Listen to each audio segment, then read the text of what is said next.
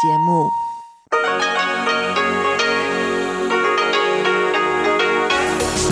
эфире Международное радио Тайваня. Добрый день, дорогие радиослушатели! В эфире Международное радио Тайваня и с вами в студии у микрофона ведущая Ольга Михайлова.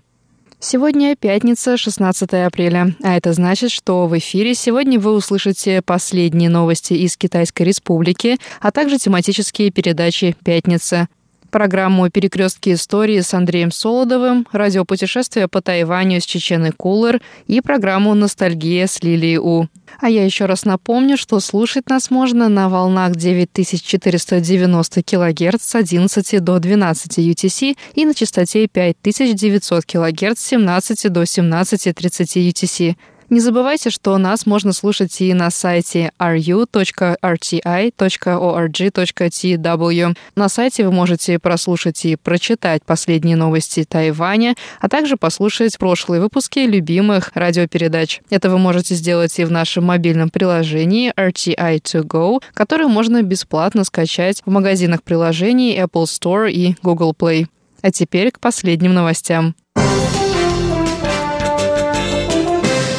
Делегация из США завершила трехдневный визит на Тайвань, покинув страну 16 апреля. В состав делегации входили бывший сенатор от Демократической партии Крис Дот, бывшие первые заместители госсекретаря США Ричард Армитидж и Джеймс Стенберг и другие в прошлом высокопоставленные чиновники администрации США. В ходе визита делегация встретилась с президентом Китайской республики Цай Инвэнь, премьер-министром Су Джинчаном и депутатами парламента.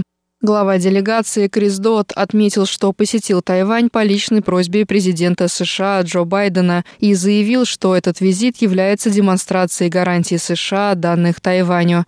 Президент Цай Инвэнь встретилась с делегацией накануне в президентском дворце. В ходе встречи президент заявила, что Тайвань готов сотрудничать со странами, разделяющими его взгляды в деле поддержания мира и стабильности в Индо-Тихоокеанском регионе. Она также поблагодарила Джо Байдена за активную позицию по вопросу Тайваня.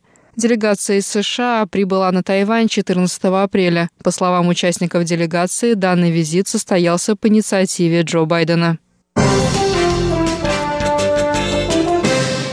Палата общин Канады поддержала инициативу Форума по безопасности в Халифаксе вручить Цай Инвэнь награду Джона Маккейна за выдающиеся успехи в общественной деятельности в 2020 году.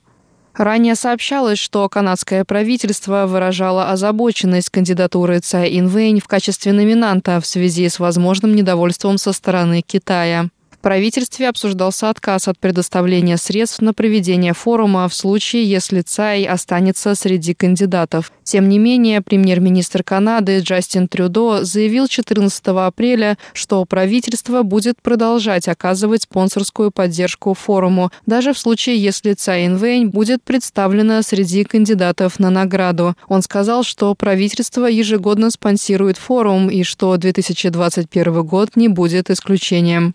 Трюдо отметил, что Канада будет поддерживать участие Тайваня в международных организациях и продолжать укреплять отношения с его народом. Он сказал, что Канада будет приветствовать участие Тайваня в работе Всемирной организации здравоохранения и отметил, что участие Тайваня в качестве независимого наблюдателя во Всемирной ассамблее здравоохранения отвечает интересам мирового сообщества. Он добавил, что Канада будет приветствовать любое участие в работе, направленной на защиту мирового здравоохранения здравоохранения.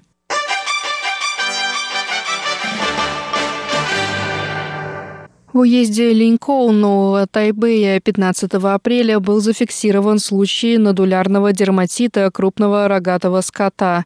После этого сообщения администрация муниципалитета Тайнань, где был зафиксирован первый случай заболевания, объявила о введении срочных противоэпидемических мер для остановки распространения заболевания.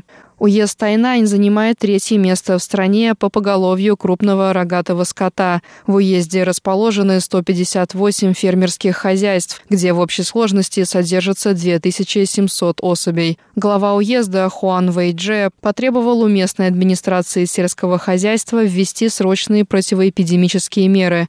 Инспекция скотоводческих хозяйств уезда завершится в ближайшие три дня.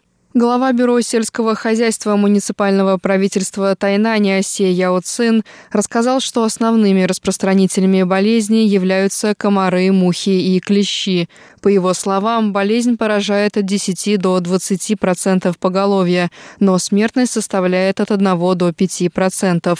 К симптомам болезни относятся повышение у коров температуры, потеря аппетита, слезоточение и поражение на коже.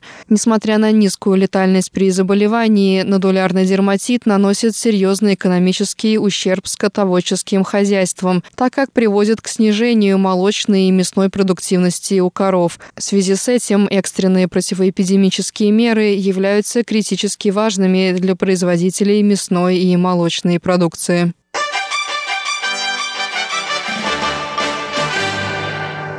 Численность популяции черноголовых колпец увеличилась в 2021 году до 5222 особей, установив новый рекорд в истории наблюдения за этим видом редких птиц. Об этом сообщило Гонконгское общество наблюдения за птицами. В прошедший зимний сезон на Тайване были замечены 3132 особи, что составляет 60% мировой популяции. Таким образом, по данным организации, Тайвань по-прежнему остается основным местом зимовки малых колпиц. Гонконгское общество наблюдения за птицами ведет подсчет малых копец 2003 года. По сообщениям организации, в 2021 году численность популяции птиц увеличилась на 358 особей по сравнению с прошлым годом. Согласно подсчетам, помимо 3132 птиц, зимовавших на Тайване, 336 особей были зарегистрированы в Гонконге, 1022 в Китае, 570 в Японии, 82 во Вьетнаме, 45 в Макао, 34 в Южной Корее. Одну птицу заметили на Филиппинах. Основные места зимовки птиц на Тайване расположены на юге острова в муниципалитетах Тайвань и Гаосюн. Черноголовая колпица – это крайне редкий вид птиц семейства ибисовых. В 1989 году популяция птиц составляла 288 особей, 150 из которых зимовали на Тайване. Благодаря усилиям по спасению вида численность популяции в последние годы значительно увеличилась. С 2015 по 2021 годы численность птиц, прилетающих на зимовку на Тайвань, регулярно составляла более двух тысяч птиц. Орнитологи надеются, что положительная тенденция сохранится и в будущем.